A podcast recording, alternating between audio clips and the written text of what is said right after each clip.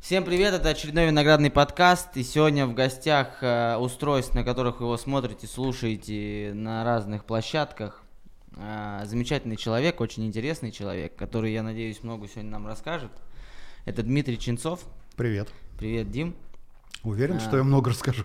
Я думаю, да, потому что я вот, у меня есть такая история забавная. Когда-то давным-давно, когда мне было, наверное, лет 10, 12, может 13, я смотрел э, телекомпанию Ника ТВ, и выходила программа 300 рублей. И даже когда-то я, будучи ребенком, встретив тебя в городе, подходил и бра- брал у тебя автограф. Потому что я думаю, блин, это же вот этот чувак из, да? из- У тебя была такая прическа. Глыба. Ой, большая, большая прическа. Да, да, да, да, да. Я такой думаю, вот это да, это человек из телевизора. Вот, ты работаешь на телевизоре очень давно. Да, ну нет, раньше я, конечно, на радио работал, чем на телевидении. А потом истечение обстоятельств, ну, жизнь так повернулась, что и телевидение еще появилось. Как так получилось вообще? А, Просто многие думают, что на телек хрен попадешь там. Э, Нет, у нас э, в Калуге, в средствах массовой информации, конечно, дипломированных журналистов э, не так много, как кажется. В основном это все люди, которые начали сами и сами продолжают. Вот. А у меня как? У меня художественная самодеятельность в школе, городской штаб комсомольского актива, который по большей части в то время, во время моей и многих других молодости, он был не столько политической организацией, сколько ну, мы там агитбригады делали, на гитарах играли и все такое. Так что это тоже близко. А потом Бауманский это КВН и всякие студенческие весны. И как следствие появил, появившаяся в Калуге МС Радио, первая коммерческая радиостанция, меня позвали туда. Я туда пришел, вроде все получилось, и застрял там. Это вот МС. Радио, нам про него как раз Грин рассказывал, Сережа, про то, что Вахрушев там собирал вот талантливых каких-то ребят и приглашал к себе. Но это вот насколько я знаю об этом МС Ну, Радио. во-первых, там ну, на МС Радио-то народу творческого много было и много на нем выросло народу, которые и до сих пор в эфирах продолжают работать. И не только в Калуге, но и в Москве, там кто-то в Австралию уехал. Судьбы разные. Вот, кто-то на центральное телевидение на всякие попал, по-разному. Вот региональное телевидение, да, потом ты начал работать на телевидении. Что прикольного в региональном телевидении и что плохого? Ну, прикольно свобода творчества некоторая, потому что есть большая разница между центральными телевидениями и региональными. Э, Региональные телевидения могут себе позволить то, что не может центральное. Э, Именно по отношению там, к каждой конкретной творческой личности. Э, В регионе легче самовыразиться, самореализоваться даже.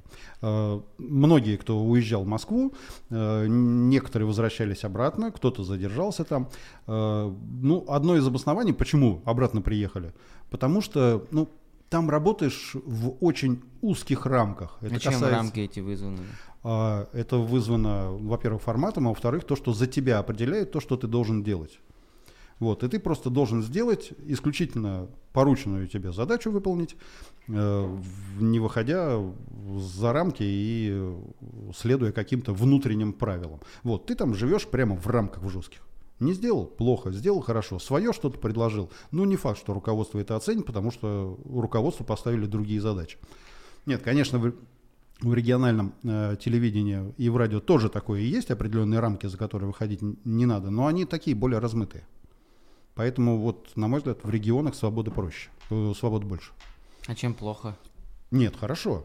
Всё это хорошо. хорошо. потому что э, самореализоваться где-нибудь в регионе в каком-нибудь это намного проще, чем э, всплыть где-нибудь и блистать там всеми своими звездами э, на центральном телеке. Ну, у вас, например, есть вот рамки такие, вам звонят и говорят, короче, у нас тут у губернатора или там какого-нибудь замгубернатора или у третьего зама губернатора что-то рейтинг падает, надо снять, как он курей гладит там или что-то такое. Такое А, есть на региональном? ТВ? Я э, тебе скажу так, э, это все, если и обсуждается, то, наверное, э, не на моем уровне.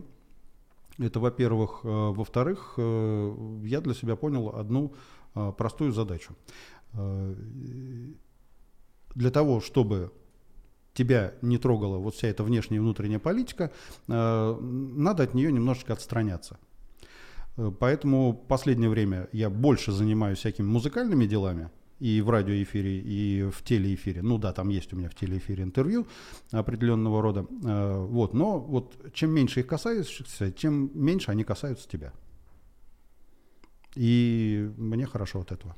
А вот э, как у вас строится, например, э, как реализуются идеи на Нике? То есть, например, ты сидишь там дома, и ты говоришь, блин, а круто бы сделать программу, назову ее «Пролив», буду звать туда группы, и они будут петь песни. Ты приходишь к, там, к редактору или какой-то там э, к какому-то продюсеру, говоришь, есть такая идея, он тебе такой говорит, все, запускаем. Или как это? Ну, на самом деле, примерно так и происходит. А вот. как, э, Все, э, любая программа, э, ну, в том числе и пролив, э, это идея одного-двух человек. Э, если есть человек, который там готов в это впрячься и вложить себя и всю душу, то я думаю, что двери перед ним закрывать особо никто не будет. А, пролив, он, э, я сейчас точно не помню, как он начинался, но у нас тогда директором была Марина Юрьевна Бирюкова на Нике, э, и э, поскольку она творческий человек, всегда была и им остается, вот, то она эту идею поддержала. Ну и да, пролив сколько уже существует? Много. Я боюсь даже количество лет называть, но там уже ну, ну десятка точно. А как э, складывается, например, экономика? Или, например, условно говоря, то есть, ну, например, я просто вот абстрактно, как дебил и вообще не понимающий, как это устроено. Ага. Ну, например, вот э, строится работа следующим образом. Условно говоря, есть рабочий день. Например, там у операторов, монтажеров, продюсеров, там гримеров, угу. Э, статистов, кого угодно, там, например, с 10 до 5 условно. Ты приходишь и говоришь, короче, я хочу делать программу. Тебе говорят, круто, вы там ее утвердили, написали там какой-то синопсис, все, вот продумали, давай делай. Ты просто приходишь к этим чувакам и говоришь, надо снимать, или как это? Или выделяют отдельную группу на это? Как э, экономика строится? Как э, они деньги за это получают?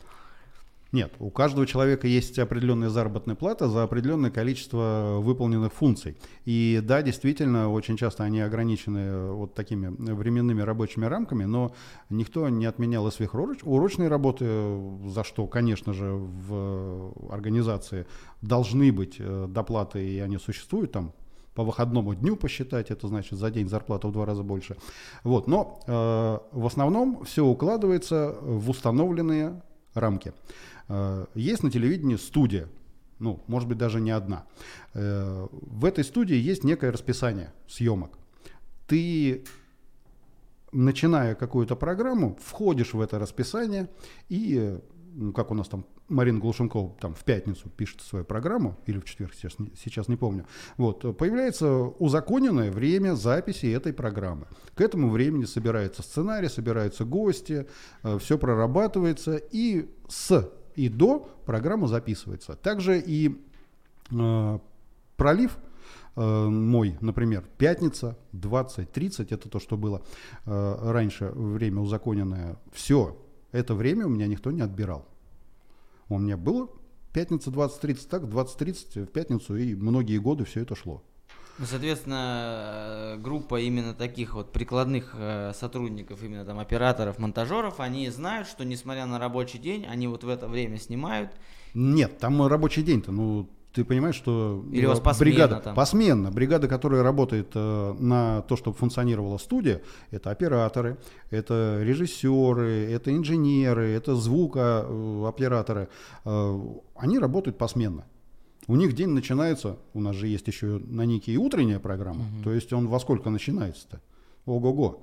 И заканчивается, соответственно, поздно. Конечно, в пятницу вечером в 20.30, когда пролив выходил, и рабочий день у людей э, заканчивается, заканчивался там, в 21.30, а еще надо все выключить, собраться, к 22 часам, пятница. Для многих это было, конечно, ну, по крайней мере, первоначально, ну, каким-то шоком. Что это мы в пятницу столько работать будем? Вот. Ну, ничего, люди привыкают. Э, ну, и потом интересные гости, музыканты тоже благодаря этому заезжали, и люди даже ну, я видел, как простые работники, которые за кадром сидят, те же самые инженеры, редакторы, они просто там к музыкантам быстрее, о, ребята, круто получилось, все, молодцы. А как э, строится, как зарабатывает та или иная программа? Вот, допустим, я вот за себя скажу, у нас ситуация другая. Мы Так. типа сами такие придумали, что-то давайте что-то снимать, что-то делать.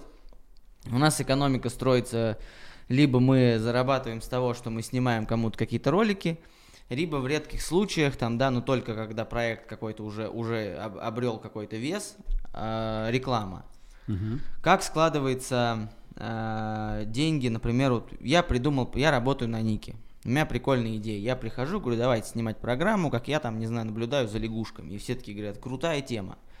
Как зарабатывает вот эта программа?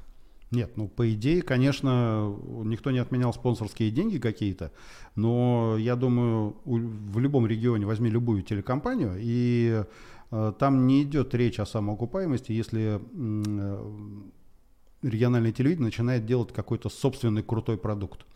Э, там окупиться весьма проблематично. Ну, это это это всё- ни- никакие спонсорские пакеты не помогут. Сколько Вообще. примерно обходится, ну вот, э, на скидку съемка там одной программы, как ты думаешь? Ну, про пролив могу только предполагать, что самое, конечно, основное, что есть затратная часть, это аренда аппаратуры. Потому что э, для того, чтобы снять программу, в студию привозят комплект аппаратуры, а группы бывают разные. Ты прекрасно понимаешь, что такое райдер группы, а если это еще какие-нибудь там рокеры, и их человек 8 на сцене, Мгм. потому что инструментов туча, вот, то весь этот райдер приезжает э, в студию и устанавливается. Это много времени, во-первых, до съемок программы установить аппаратуру, потом много времени для того, чтобы чекнуться, э, потом запись программы и потом еще куча времени, чтобы разобраться, вот э, разобрать всю аппаратуру. Вот аренда аппаратуры – это очень затратная часть, но спасибо руководству, руководство телекомпания на это идет, на эти расходы. И музыкальная программа, ну, не так часто, может быть, сейчас, как хотелось бы, но все равно продолжает существовать. А как вы отслеживаете успех той или иной программы? М, То есть, типа в интернете лайки, дизлайки, понятно. А здесь... Нет, ну, э, опросы всякие разные проводятся. Другое дело, что мы не все эти опросы видим и не все знаем. И я не могу сказать, что какие-то э, опросы и выкладки были прям по отдельным программам. Я такого вообще не видел по отдельным программам. Я ощущаю только, э, там, понравилось, не понравилось на себе. Пошел какой-то отклик из народа, от зрителей, слушателей. Вот. Я это чувствую. Может быть, мне кто-то написал, может быть, кто-то кому-то что-то сказал. Кто-то просто иногда в личке пишет, о, спасибо за программу, крутая была. Вот только я на фоне этого оцениваю. А в целом, если вот посмотреть, например, вот я так за себя скажу, я э, всегда не, не- не люблю, короче, никого ни за что осуждать, и я всегда предполагаю, что везде, в каких-то более-менее серьезных конторах работают умные люди. И если даже они делают что-то, что, возможно, мне непонятно или мне не нравится, у них 100% на это есть какие-то причины.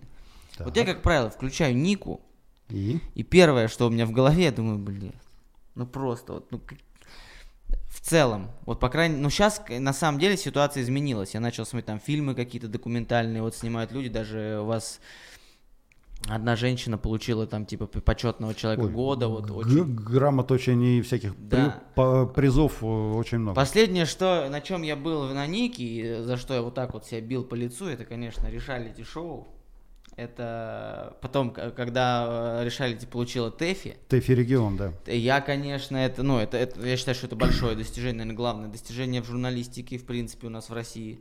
В региональной именно. Да, а, но я, по- по- побывав там, на самой программе, Это ты на какой программе был? я был на программе про театр, где после А. э, фразы одного из моих коллег ушла половина аудитории. То есть, ну, это я просто, я сидел, думал, куда я попал.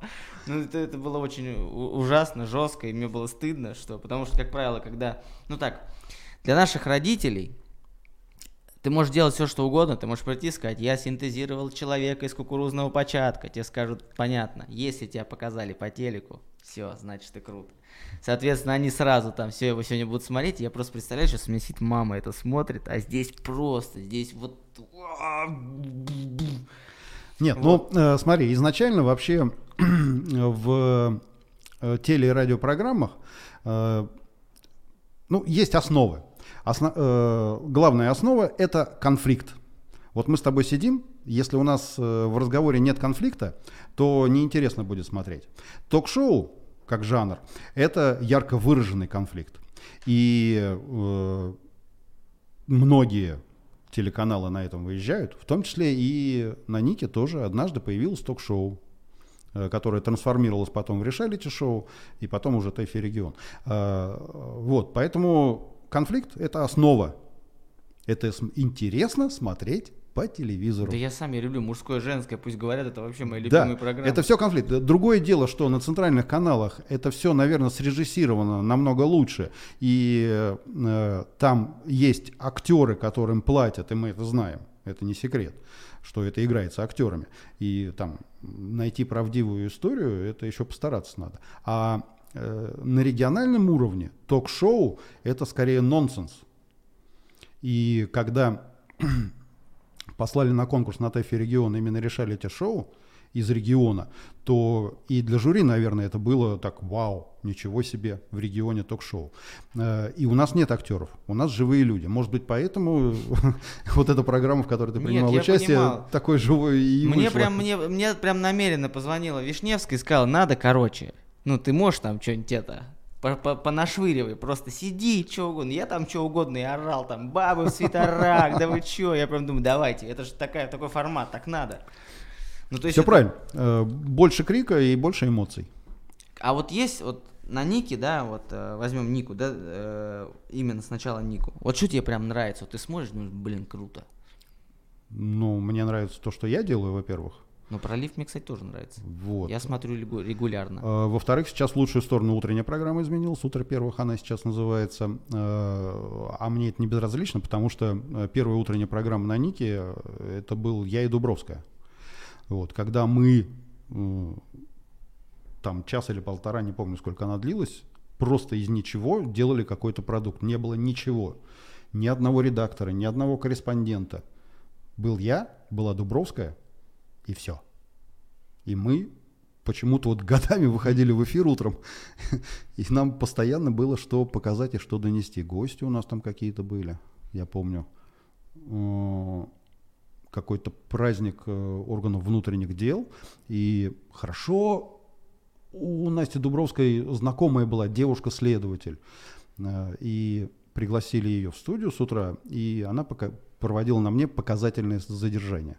И я, как сейчас помню, я пришел в кепке, примерно в такой же, и не снимал ее до самой ключевой точки. У меня была задумка такая.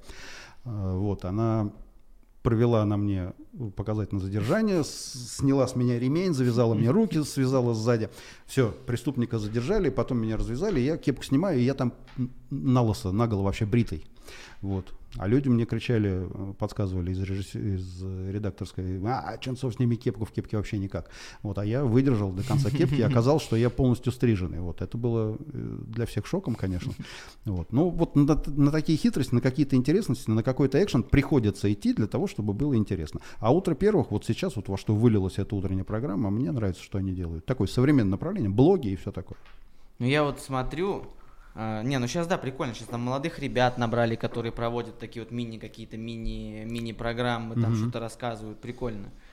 И Раньше... это не затратно. А? И это не затратно. Абсолютно, им по приколу, они да. сами кайфуют, это, это, это правильное, абсолютно правильное направление. Я давно не смотрел, я смотрю потом только в интернете, когда что-то выходит, но опять же интересно, просто что молодежь делает, мне всегда это нравится. Но в интернете ты в курсе, что там часовые программы больше, чем даже больше, чем 7 минут, э, люди не смотрят в интернете.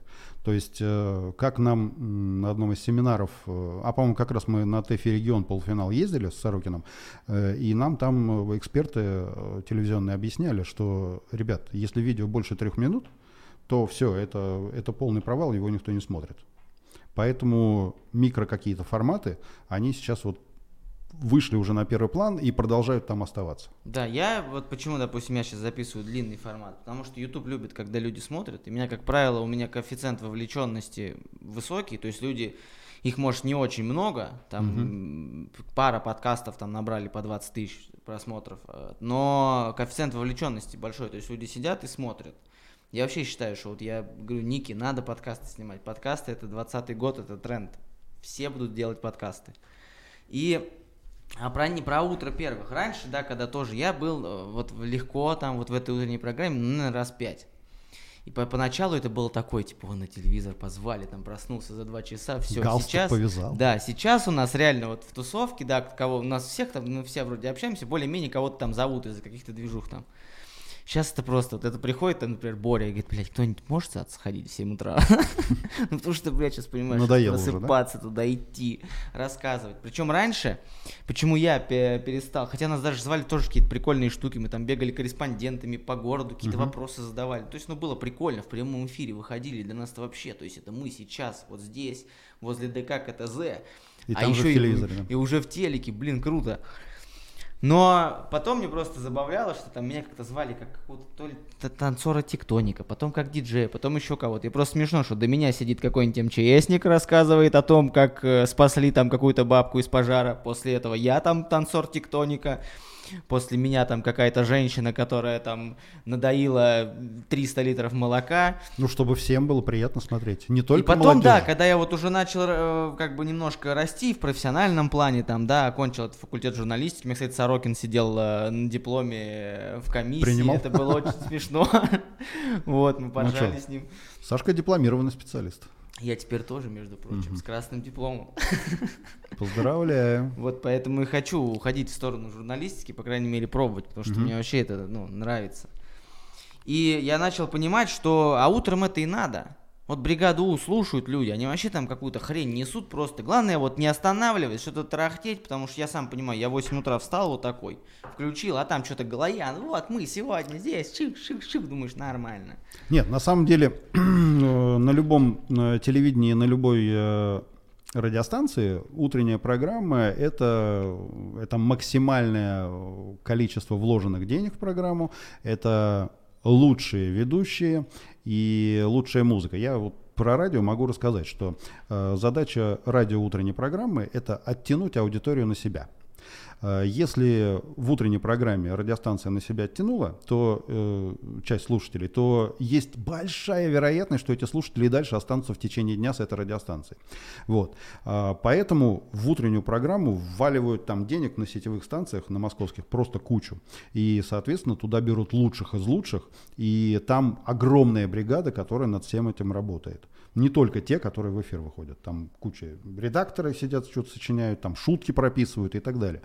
Э, Ну и плюс еще задача любой утренней программы и телевизионной радио – это э, заменить человеку будильник, заменить человеку часы, чтобы он не отвлекался, не смотрел, ага, 13.38, да, пора куда-то выходить. Нет, ничего подобного. Чтобы он знал, что когда выходит э, рубрика, я не знаю, какая-нибудь там о спорте в утренней программе, что в это время, значит, он уже опаздывает, а кофе еще не сделан.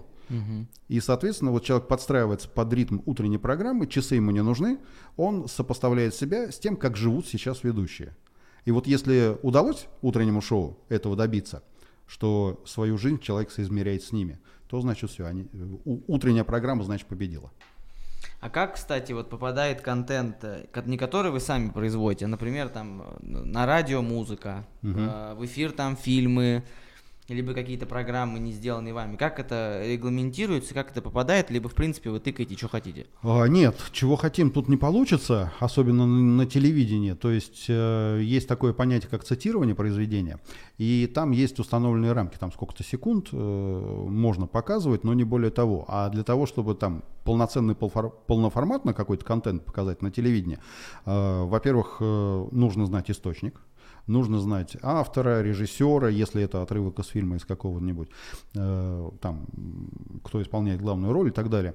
Э, а если э, фильмы, которые ты говоришь, показываются в эфире, то это либо закупленный контент, он покупается реально, э, либо... Покупается типа всегда или вот на показ?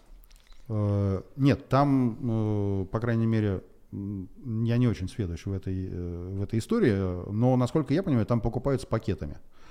Там хошь не хошь, вот пакет стоит столько денег, и там внутрь него чего-то входит. Этот пакет периодически обновляется. Он обновился, показываешь новый, не обновился, показываешь старое. Э, Вот. А На радио в этом смысле чуть попроще, и- потому что основной контент это музыка. И это влечет за собой просто отчеты в авторское общество ежеквартальные. А, Плюс еще отчеты есть в Гостелерадиофонд. Это отчитываемся мы туда за программы, которые произведены. То есть мы вышли в эфир, все, программу сделали. Нужно ее аккуратненько положить в папочку, записать на диск или там по электронке, куда-то им тоже раз, условно, в квартал отсылать. А была ли такая практика, ну, по крайней мере, вот во время твоей работы, когда, например, тем более сейчас, да, сейчас очень много контента, и контента разнообразно, uh-huh. и есть реально крутой контент. Когда к вам приходит какой-то там э, парень, либо какая-нибудь девушка, говорит, я, короче, сняла вот эту штуку, она uh-huh. у меня там выходит на Ютубе, ВКонтакте, неважно, я хочу, чтобы она была на нике. И кто-то ее такой посмотрел, сказал, блин, круто, и запускает. Маловероятно.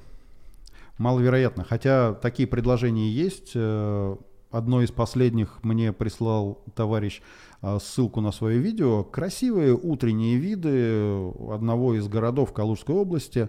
Э, я перенаправил кому надо внутри телекомпании эту ссылочку, э, но я не уверен, что там что-то получилось, вот, и э, взяли. Там э, человек, который делает свое видео, он не всегда попадает, не всегда делает так, как надо, потому что он не профессионал, он любитель. Он делает так, как видит он, но вместе с тем нарушая некие основы.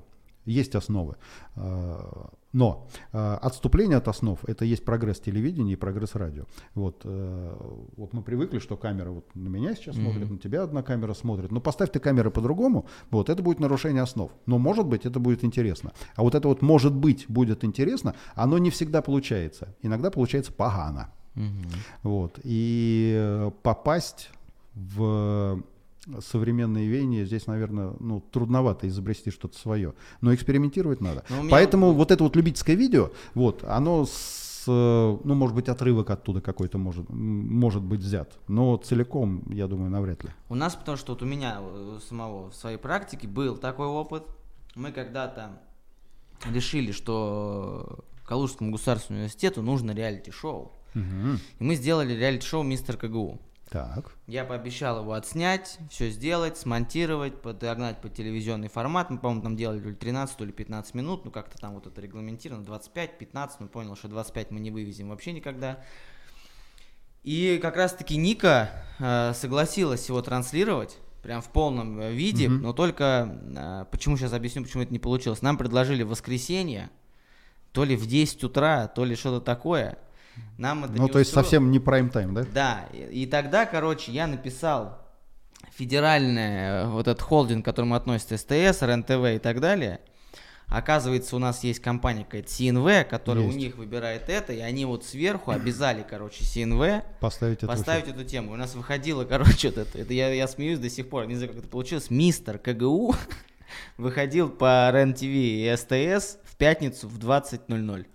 Угу. Я думаю, вообще, ну, я просто я понимаю, что там СНВ показывают эти горы какие-то под песни, там вот это какую-то ерунду. Нет, продвижение своего продукта и настойчивость, которую проявил ты, наверное, она заслуживает уважения, и то, что ты добился в 20.00 показа своей программы, это, конечно, большого стоит. А, бывают предложения, мне предлагали купить концепт программы. Я сейчас точно не помню, в чем он состоял, но там а, девушка, не, вообще не помню. А, девушка написала, что у нее есть идея, а, и что я обязан за сколько-то тысяч долларов и вот фактически купить. А, там много было бреда, конечно, во, всем, во всей этой концепции. А, какое-то интерактивное шоу в прямом эфире и так далее. Я ей так мягенько написал, что ну вы извините, мы, наверное, это покупать не будем. Мы можем там с вами попробовать доработать и, может быть, отснять пилотный выпуск. Вот, она на меня обиделась, раскричалась, ну, в сообщениях раскричалась, сказала, что она пойдет продавать на Первый канал все это ну и с тех пор пропало. Ну там, там бреда, конечно, много было. Там не в этом такое, концепте. Что, си, короче, сидят 3-4 человека на стульях, которые крутятся. Выходит человек, поет, и вот когда кнопку нажимаешь, стул разворачивается, типа они к нему. Нет, слушай, нет, явно, явно не это. Что-то другое, но там, конечно, там все так сыро было написано, но она с такой настойчивостью хотела все это продать прямо. Не сделать сама, а продать. Вот. Это, наверное, неправильно. Я просто к тому, что я вот э, смотрю YouTube, много смотрю YouTube, я думаю, а вот еще сейчас э, до этой темы.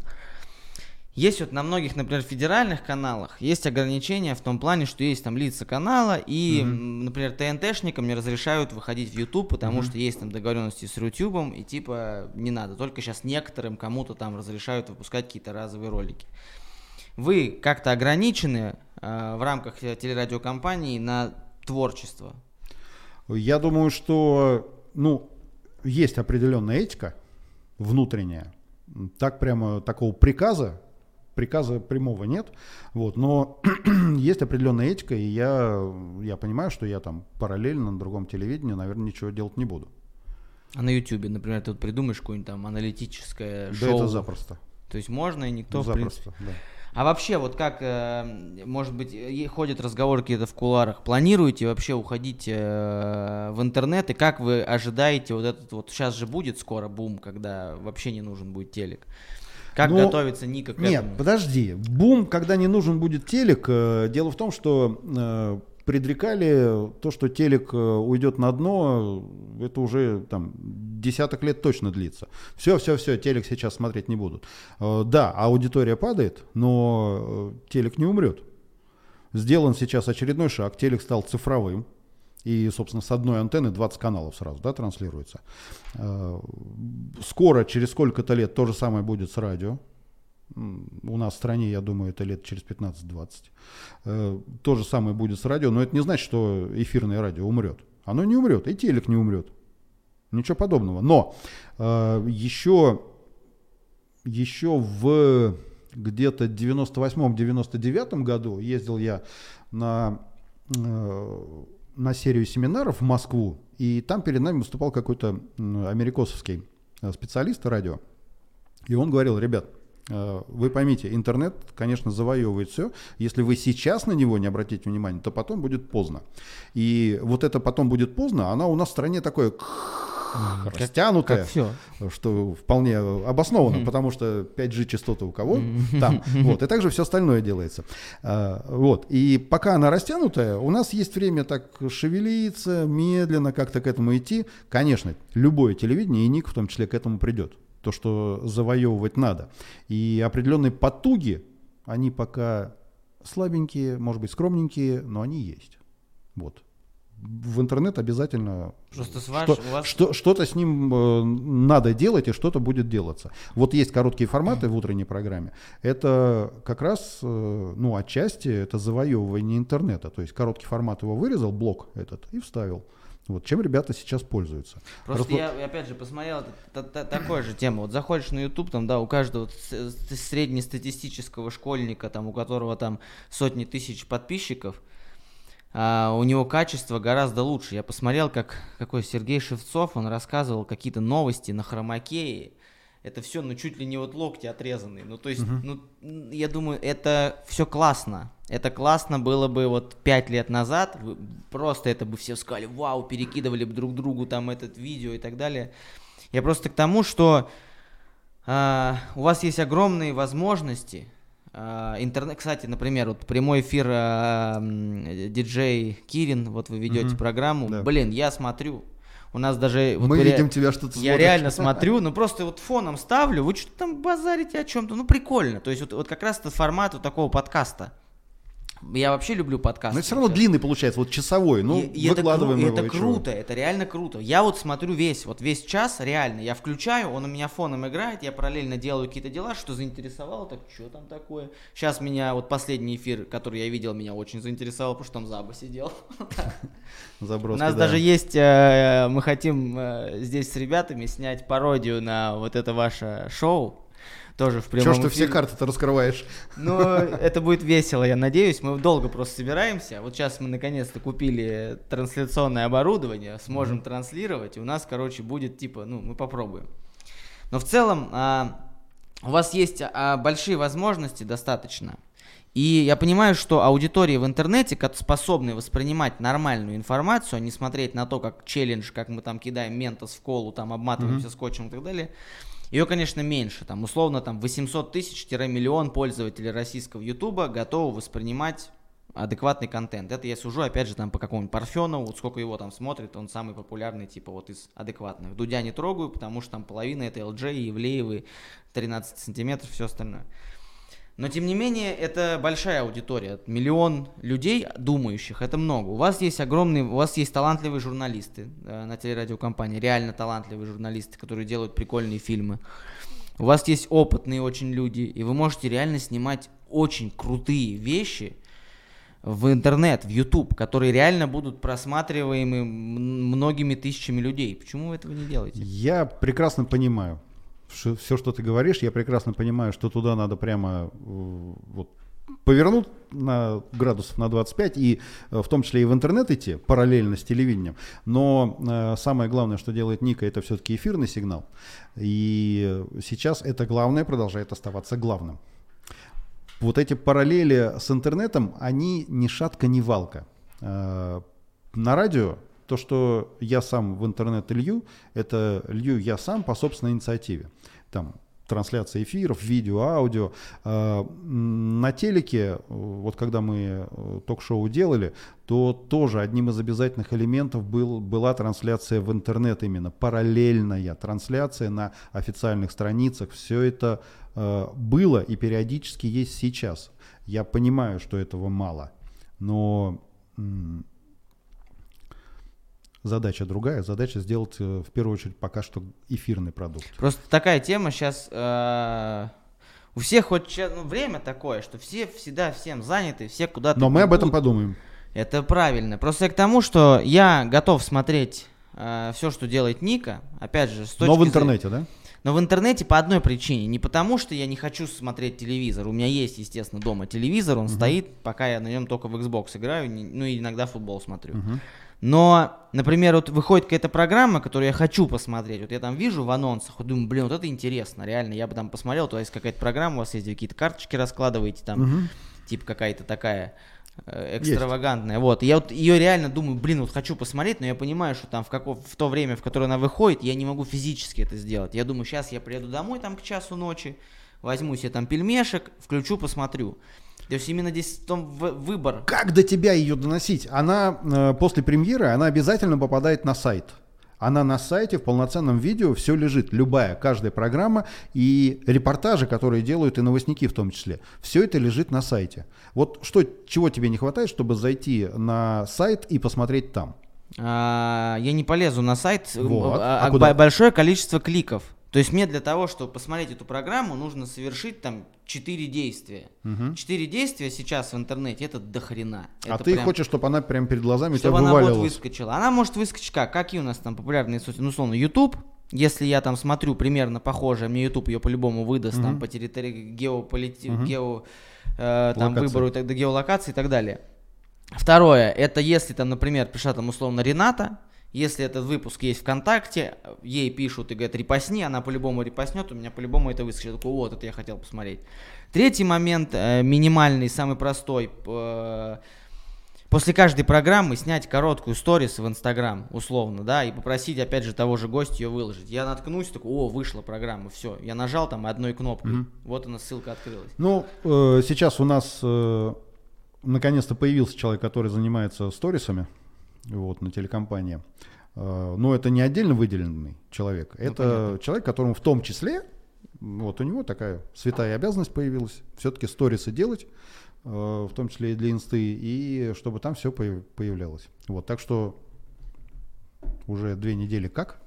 Вот, человек работает и нарабатывает. Я опыт. причем из лучших побуждений, потому что для меня Ника, честно, да, как бы я там ни относился, многого не понимаю, но опять же, не зная вот этих всех тонкостей, нюансов и причин я вот э, вдохновлялся Ник ТВ, и все, что, вот, допустим, я делаю, это реально только благодаря Нике на самом деле. В какой-то степени вопреки, где-то благодаря, но Ника везде А в большей степени потому, что хочешь переплюнуть? А, ну, переплюнуть у меня вряд ли получится. Ну, почему? Абсолютно. Ну, это не реально. Дуть вы всех переплю, переплюнул и Это и другое. Нормально. Ну, Дуть...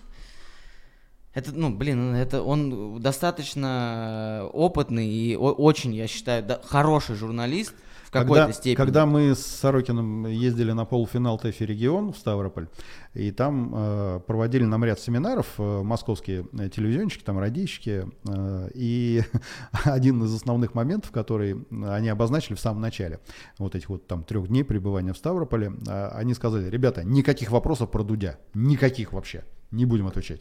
Все. Ну, я, То есть честно, такая закрытая тема. Мне не нравится, например, мне, мне нравится Дудь тем, что он, конечно, он красавчик в плане системности, то есть, да, он сначала набрал аудиторию, сейчас выпускает реально крутые фильмы. И страшно жить в той стране, в которой Дудь сделал там, ну, сейчас вот ВИЧ, и типа Да. все бежали. Это, это уже ужасно на самом деле. Но как бы ему, он красавчик в этом плане. Но мне не нравится его необъективность. То есть он очень много, его, много не его, как журналиста. То есть он реально всегда высказывает свое мнение. В моем понимании журналист должен быть нейтрален, он должен давать вот просто информацию Это, людям. нет, это зависит от жанра, в котором ты работаешь. То есть есть же есть просто интервью, а есть интервью беседа, когда э, и гость, и э, журналист, они почти на равных сидят. Э, Я вот когда там единоличное интервью беру, то я стараюсь, чтобы это было, была именно беседа. А в чистом интервью, в чистом виде, в чистом жа- жанре, конечно, там журналист не может высказывать свое мнение. Никогда и ни за что. Задача журналиста показать гостя. Вот гость пришел, раскрывай его, пожалуйста. Но есть жанр интервью-беседа. Там, пожалуйста. Может быть, у Дудя это беседа как раз. Но а с другой стороны, также я думаю, блин, ну он создал канал, что хочет, и делает. Хоть задницу голую свою Ну снимет, да. это его канал, он что хочет, и делает. Но в принципе сейчас реально очень мне приятно то, что в интернет уходят ну, реально талантливые журналисты, та же редакция с Пивоваровым, целая команда реально сделали, ну делают очень круто, прям круто. И мне вот всегда смотря на Нику, думаю, ну идите, ну вы же вот, вы реально можете снять Но ты понимаешь, что ты понимаешь, что интернет-пространство, оно популярность там основана на персоне. не обязательно, В основном на персоне. Парфенов.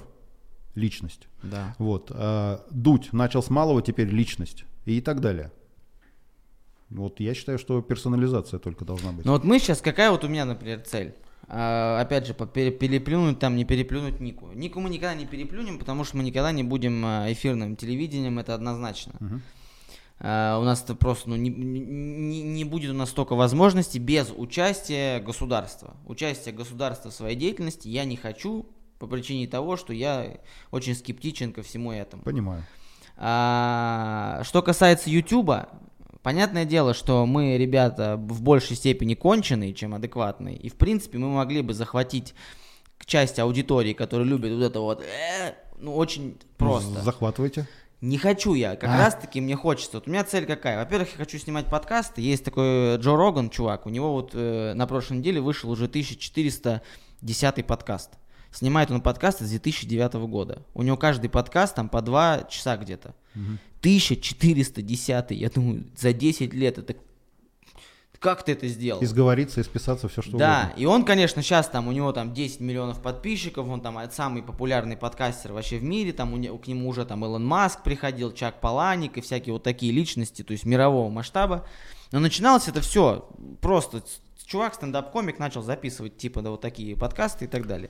Про комиков э, и интервью, и подкасты между двух кактусов, по-моему. Ой, между называется. двух папоротников, Зак Галифианакис. Или папоротник. Да-да-да, папоротник, Это да. просто, это вот Шедевр. наши- Я когда, я даже так скажу, это у меня с этим шоу связано очень много. У меня недавно была, как мне кажется, депрессия. Я прям сидел, думал, что я делаю, зачем я, к чему я иду там. Ну это, наверное, вот возраст уже 30, и типа вот, вот это возникают эти мысли. И я наткнулся, короче, вот советую посмотреть на Netflix, сняли псевдодокументалистику, он снял же сам, про то, как якобы он снимает эти шоу. Блять, я лучше. Вот за последние там 10 лет из псевдодокументалистики до там офиса, да, я не видел вообще ничего. Это, ну это, это шикарно. Вот он снял, как работает региональное телевидение, снимает вот эту вот программу. Ну это, ну это просто гениально. Ну вот у нас это... Я жду, когда наша страна дойдет до этого, что можно будет сидеть с президентом, да, и говорить там, за кого будете болеть, или как, каково быть последним черным президентом. Просто я, я сижу такой думаю, да блин, это, ну, это, это, это- это гениально, это реально... И у нас, кстати, ребята наши, э, российские, из стендап-клуба номер один попробовали снять такая есть программа «Вечер-вечер», тоже в формате папоротников. Ну, когда просто сидят, и какая-то абсурдная, непонятная вещь. Ну, короче, это круто.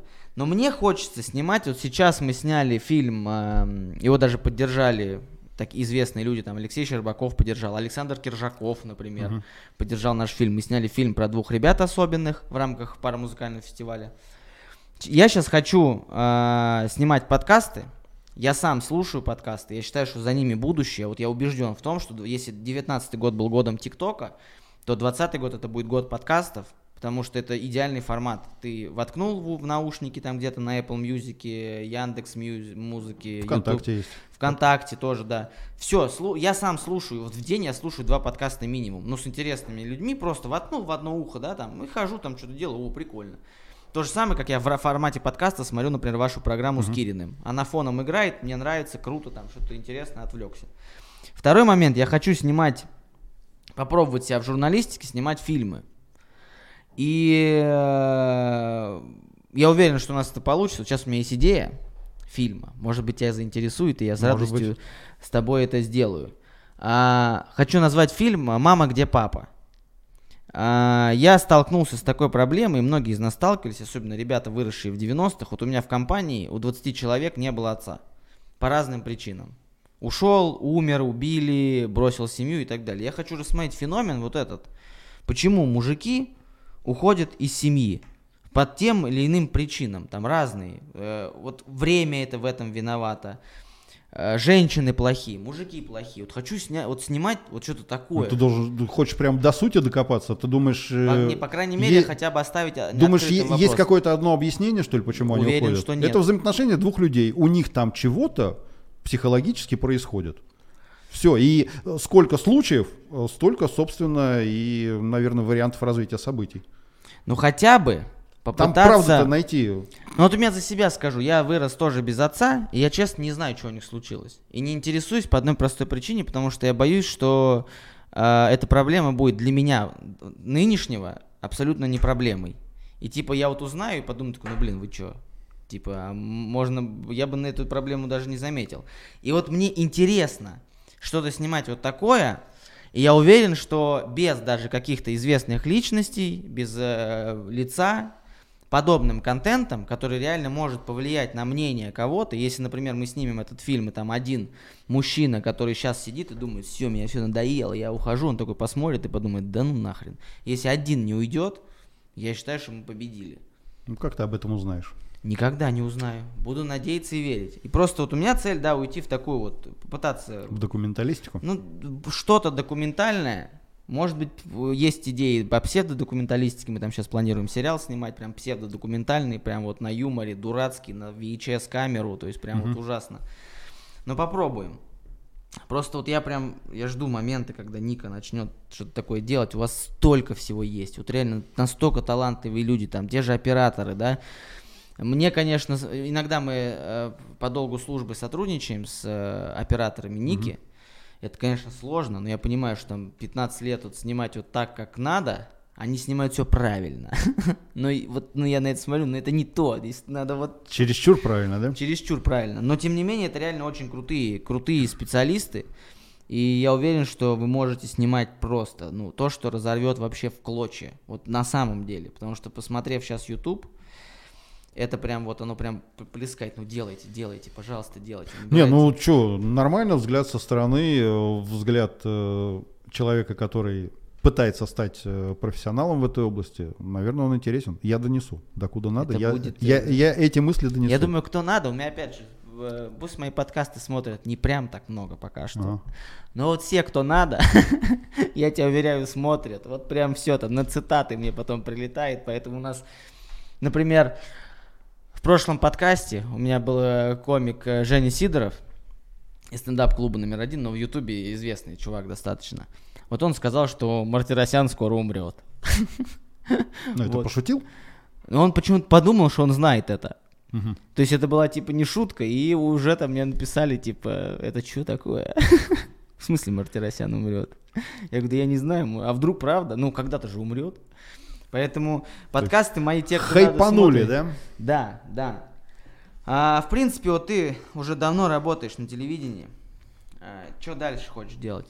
Хочешь превратиться там в Познера? условно такой мастодонт. Ну, Либо продолжать. Не думаю, нет, не, не думаю, что там в Познера превратиться в мастодонта в какого-то. Я мне, наверное, больше легкий жанр все-таки по душе.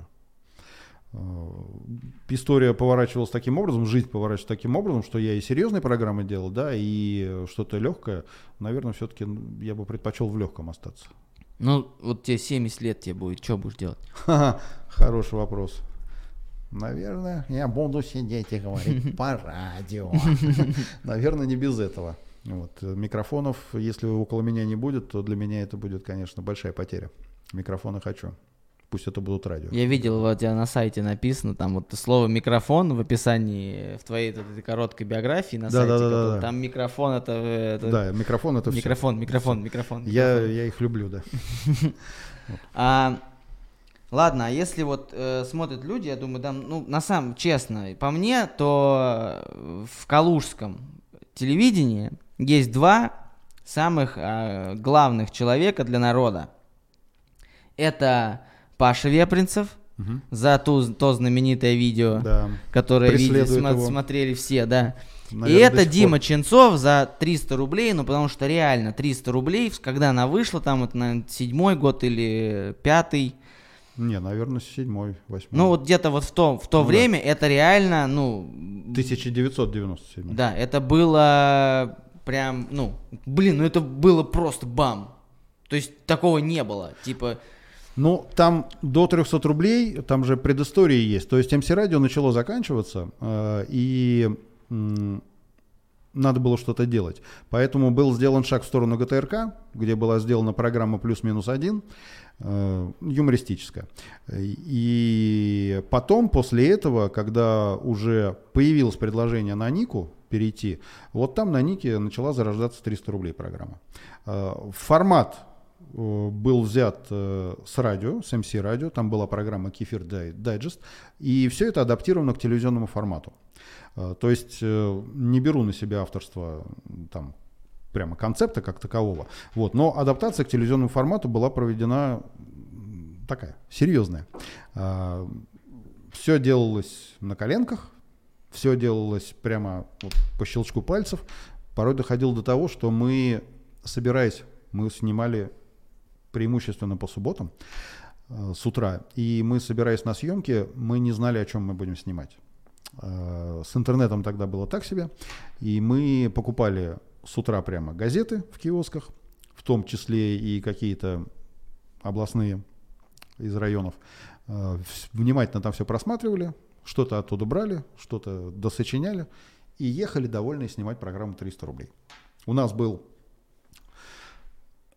э, свой набор всяких расходных материалов, парики, очки, чемоданы, там еще какие-нибудь платки, там еще чего-то, что нам периодически э, требовалось. Вот это все так на нике концентрировалось, концентрировалось в шкафчике, и мы по необходимости оттуда что-то доставали, как-то перевоплощались и снимали правдивые и неправдивые новости. Ну, я считаю, что это одна из, ну, реально крутейших программ, опять же, с точки зрения того, что вот одна из немногих программ на Нике, которая вот, вот сейчас поставь 10 человек там возраста старше там, ну, в районе 30, и скажут, программа на Нике, вот я уверен, что там 7 из них скажут 300 рублей. Потому что, ну, блин, это вот как-то она зародилась. Ну, ввиду того, что мы вот взрослели вместе с ней, может быть, из-за этого.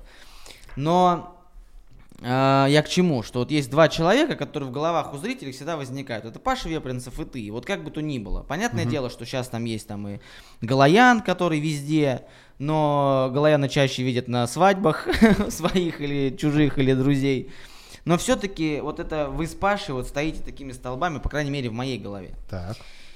И Я считаю, что у многих еще. Вот э, ты как человек, который прошел много на телевидении, э, вот что ты, в принципе, посоветовал бы или отметил бы смотреть на телевидении и смотреть в интернете? Вот что ты смотришь, ты типа думаешь, блин, вот это круто, это реально здорово. Ну, отрывками э, я смотрю, если честно, Урганта. Сам я телевизор смотрю не очень часто тоже. Это так, перед сном там одним глазом смотреть и не более того. А, Но не все Урганта. Он э, интересно берет интервью. Э, Он стебется интересно. Он в, в этом Ну, плане... Это- Да, в этом плане молодец. Э, В интернете чего смотреть? Ну, не могу назвать себя специалистом там ютубовских каналов, если честно. Э, Есть один актер современный, я не помню, как его зовут. Если сейчас, сейчас нач- начать копаться, я ссылочку отправлял М. знакомой, чтобы она посмотрела. И как зовут, не помню, но он снимает в стилистике как раз 1997 года. А, Лапенко. Лапенко, конечно, конечно, Лапенко, да, вот этот э, человек, который там преображается и Да. э, чуть ли там не на ВХС. Это Леша Смирнов и Антон Лапенко, они да, сделали да, эту да. программу. Вот, я внимательно проштудировал почти все, что он Это снял. гениально. Это, да, это гениально, и это перекликается с тем, что делали мы и в программе 300 рублей, и до нее, и до 300 Вот именно рублей. сериал внутри Лапенко, вот эти, Да, да, да. мой да, любимый да, да. персонаж, это Вот Рокки. прямо Лапенко рекомендую. И, да, между двумя папоротниками обязательно. Между двумя папоротники, это, Да. гени- это, это просто, за Галифианакис это, это, это мо- просто монстр. Кстати, вот как раз поговорили по Урганту, а нет идеи Light Night Show свое сделать на Нике? Теперь уже есть.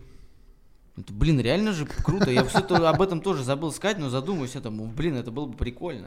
Ну- Утреннее, только вечернее и более такое, более дерзкое, более более открытое. То есть, ну, все-таки утром, понятное дело, что ты что-то там не скажешь, что-то там не пошутишь. А вот вечером можно... Ну, ты знаешь, э, есть... э, Это будет тяжело в силу некоторых обстоятельств. Во-первых, есть э, сформированный э, как бы пул программ, которые телекомпания делает, да, и э, выходить туда с чем-то серьезным, энерго и денежно затратным э, не самое лучшее время сейчас. А, И поэтому, если это делать, то это как раз ютубовская история какая-нибудь. Вот там это можно сделать э, своими силами. Сейчас время таково, что минимальное затратное Конечно. вложение там по камерам, по компьютерам минимальное вообще. И шоу готово. А, Вот. Поэтому, наверное, на данный момент все-таки на Нике вот такого глобального вечернего шоу возникновения навряд ли оно возможно. Ну, это было бы прикольно. Но навряд ли.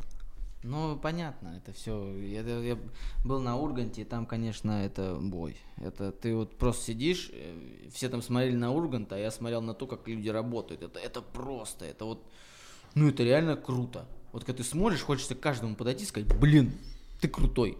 Ты просто держишь провода, но ты их так круто держишь, вот ты вот там, где надо, прям все максимум. И Ургант, конечно, это просто. Это величайший профессионал, это один из самых профессиональных людей, которых я видел, как он себя ведет на площадке, как он все делает. То есть, ну, перевоплощается вот так за секунду, когда все, камера, мотор, все, Ургант, вот он. То есть, это, ну, блин, гений. Я реально. тоже уважаю, да. Это- Что-то он петь бросил, вот э, продолжал бы петь.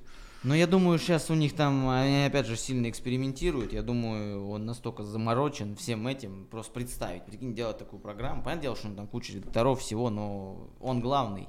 Мгм. Без него все. Вы, выключи его, все не работает. Ну, о чем мы и говорили в начале, что персоналия вот основа э, любого, любой популярности.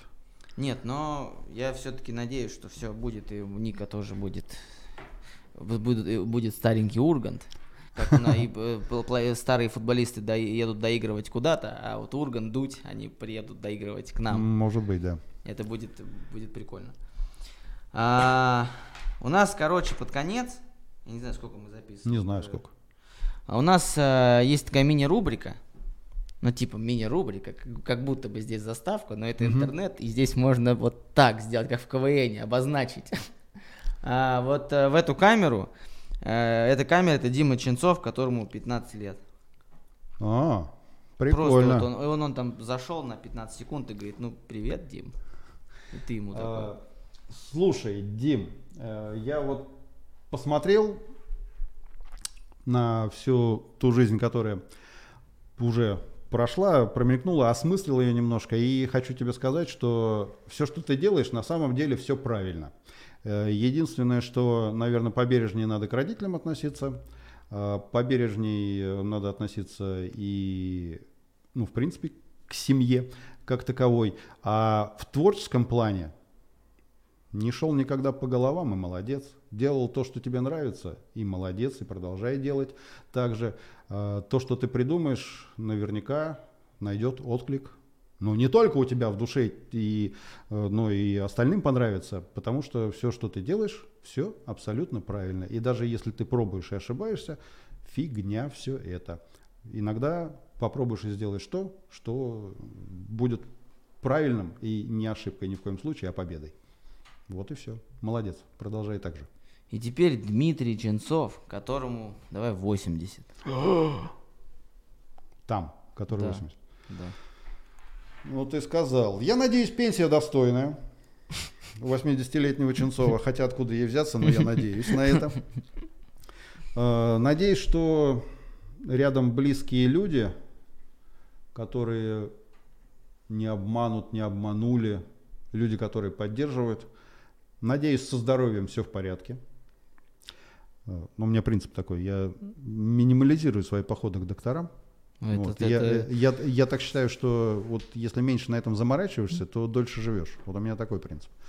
Э, ну и в принципе, я, дорогой 80-летний Ченцов, я думаю, что ты сейчас доволен то, как ты прожил свою жизнь, потому что почему-то я вот в своем возрасте сейчас тоже этим примерно доволен. что это все случилось. И есть на что оглянуться. А то, что ты там копил какие-то архивы свои, и никто не хочет на них смотреть, ну ты понимаешь, что это просто людям не очень интересно. Ну и фигня все это. Главное, что у тебя это есть. Что за архивы? Не, ну я там копил всякие разные газеты выпускал в свое время, какие-то стишки пописывал. Вот, какие-то там пытался книжечку издавать. И почему нет? Ну, был период. Стихи перли. Вот. Потом был период, я решил все это дело ну, не, систематизировать. Сам себе выпустил книжку небольшую. Вот. Э, Ее время тоже прошло, уже этой книжки, там какие-то отдельные экземпляры остались где-то. Э, я ее использовал там и вдоль и поперек. Я ее дарил, я ее на мероприятиях, э, там по ней гадать можно было по этой книжке. Вот, все. Ее время прошло, но она вот в каком-то количестве есть, и я столкнулся с тем, что, наверное, ну, не все понимают, что там написано и как написано. Хотя там во время корпоративов, вот когда гадаешь по этой книжке, там люди ржут.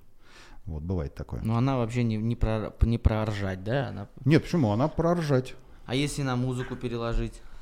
А, если внимательно посмотреть мой Facebook, то несколько лет назад э, я записывал программу «Пролив» э, Джон Дэвис, американский джазмен. Он приезжал в город Обнинск и выступал с трио из Петербурга. И мы приехали на съемки расставили камеры, все, свет, э, ребята там, Джон Дэвис э, с музыкантами репетируют, разминаются, вокалистки нет, мы уже готовы начать программу, а вокалистки нет. Вот, и микрофон надо проверять, там звукооператоры кричат, ребята, давайте микрофон проверим, а вокалистки нет, она красится, она знает, что ее сейчас еще и снимать будут, вот, и она все красится, красится, красится, красится. И тогда э, Ченцов вышел на сцену, музыканты начали играть, я им там как, какими-то знаками Джону Дэвису дал сигнал, что квадрат хотя бы играете. Вот. И они играют квадрат, и я начал декламировать под джаз. Вот, это было круто, это было хорошо, мне, мне, мне понравилось. Поэтому такие опыты есть. Кстати, вот интересно тоже, а кого бы ты, вот назови там трех людей, кого бы ты позвал в пролив музыкантов? Из вообще вот просто даже уже усопших. Просто вот кого бы ты хотел, с кем бы ты хотел провести программу пролив? Слушай, я думаю, что вот прямо э, прямо тех, кого надо непременно затащить, э, наверное, они у меня уже были в проливе. Э, и некоторых из них реально уже нет живых. Э, ну, по крайней мере, там вот два таких человека или три даже есть, о которых просто вспоминаешь, что вот они были в проливе, а потом пришло известие, что они ушли из жизни. Вот это прям тяжело. Вот. Но что касается их, конечно, Иван Смирнов, вот если бы еще раз э, он, оживить его, и чтобы он не только в проливе, но в принципе на этой земле еще сколько-то побыл, это было бы хорошо. Вот. И я очень доволен тем, с кем меня жизнь пересекала в проливе, потому что невзирая там на всю кажущуюся звездность, иногда люди оказываются абсолютно простыми. А звездность это вокруг них строят какие-то люди, которые там не то что рулят ими, но которые там продюсеры, там угу. какой-то концертные директора, там вот вокруг них это строят. А на самом деле они нормальные. Э, с Чижом так было, он абсолютно отличный в разговоре, но абсолютно ненормальный с точки зрения там, наличия у него концертного директора mm-hmm. и, и так далее. Вот. Я скорее помню даже и благодарен одному из первых людей, которые приняли участие в проливе. Это Александр Шевченко. Э, Будет все, как ты захочешь, вот там его песня. Угу. самое, пожалуй, известное. Он человек с именем, и какой-то неизвестный региональный чувак из какой-то Калуги пишет ему, Александр, а вот не могли бы вы приехать к нам на запись телепрограммы? Вот. А он взял и согласился. У пролива тогда не было ничего, не было имени, не, нечем было козырнуть. Вот. А он взял, согласился. И он оказался не просто поп-певцом, как мы его знаем, он оказался намного глубже, чем на самом деле. Вот это вот Александр Шевченко, я ему очень сильно благодарен. Смирнов Иван тоже там прямо вот большой плюс. Ну вот помню еще Анну Пингину. Вот, ну тоже там все непросто. А из каких-нибудь просто вот мировых, вот ты, вот ты считаешь, что было бы круто? Ну, там, может, Фредди Меркури, там, я не знаю. Я не переоцениваю себя. Ну, фантазия. Я, ну, нет, я, я, я себя не переоцениваю. Конечно же, мировые звезды, это круто, если они смогли бы принять участие в проливе, но э, мы работаем в какой-то Калуге. Не, ну здесь именно Город интерес хороший. в том, э, э, этот вопрос направлен на то, чтобы понять, с кем бы тебе было интересно пообщаться, может быть, у тебя есть какие-то вопросы к этому человеку. Может быть, у тебя что-то связанное. В и... полном составе Аэросмит. Ну, кстати, это в, э, ну, в полном составе, наверное, нереально. Но в принципе, сейчас, я думаю, он не за очень большие деньги согласится приехать. Ну, ни, это... ни разу программа «Пролив» не платила ни одному артисту за ну, то, чтобы он приехал а, в программу. Аэросмит? Можно раскошелиться. Можно раскошелиться, да. Ну. Это вот в YouTube выкладывайте, и это набирает. Ну, на Аэросмит это просто, это, ну, это... Он же вообще, блин, это... Я вот смотрю, вообще я смотрю на вот этих рокеров старых, думаю, как это возможно? У вас где-то какая-то криокамера есть, я не знаю, вы вот... Ну вот на него смотришь, ты понимаешь, вот к нему, не знаю, там ребенок, если у него там есть, придет и скажет, ты не понимаешь, он скажет, я понимаю, во мне было все в огромных ну, да, количествах, да, да. и я... И все равно да. живут и прыгают. Да, да, это, конечно, круто. Но я вот тоже хочу прыгать и дальше, до глубоких лет. Вот. Я просто не представляю свою жизнь, как это будет, если э, ну, старость, да, и чё? Нифига.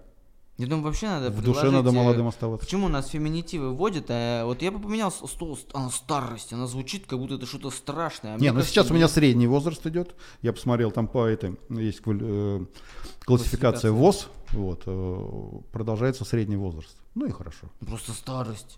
Старость. Это вообще не прикольно. А я считаю, что каждый человек в своем возрасте, каждый, короче, кайф всегда. Как себя ощущаешь, так и да, живи. Вот, да, все. да. А вот если бы у тебя возможность была, опять же, фантазия, просто с кем бы из людей ты бы хотел просто поговорить, вот даже не в рамках эфира, а может быть на кухне, может быть просто там, ну вот диалог, вот из всего. У нас просто почему это? У нас вот здесь я повесил. Здесь вот за угу. тебя там типа крутые дядьки, которых я считаю крутыми дядьками. И вот просто вот, вот я, в принципе, с каждым из них я бы так или иначе хотел поговорить. Больше всего там, да, есть у меня несколько людей, например, вот с Франциском я бы хотел поговорить, просто, блин, мне кажется, он очень крутой чувак. Естественно, Влад Листьев и, наверное, Джимми Айовин, вот, продюсер, но, опять же, мне с точки зрения работы, мне было бы интересно. Слушай, ну ты себя не ограничиваешь в рамках, я смотрю, да? Да, абсолютно никак. Нет, я буду, пожалуй, тривиален и возвращусь к фамилии, которую э, уже мелькала э, из современных. Это, наверное, все-таки Ургант. Я его уважаю как телеведущего. Вот. А из ушедших это Иван Смирнов. Опять-таки. Вот Иван Ургант. Вдруг кто-то, кстати, кто-то по-любому меня смотрит, те, а, кто это знает. Вот, э, несколько рукопожатий, вот это вот, да? Да, нет, на самом деле, блин, ну реально кто-то смотрит, кто сто процентов смотрит люди, у которых реально есть возможность выйти на Ургант. Я даже знаю, кто этот человек. Э, но э, я объясню, э, почему я это сказал. Потому что он мне интересен именно как э, специалист, как профессионал. Вот именно поэтому.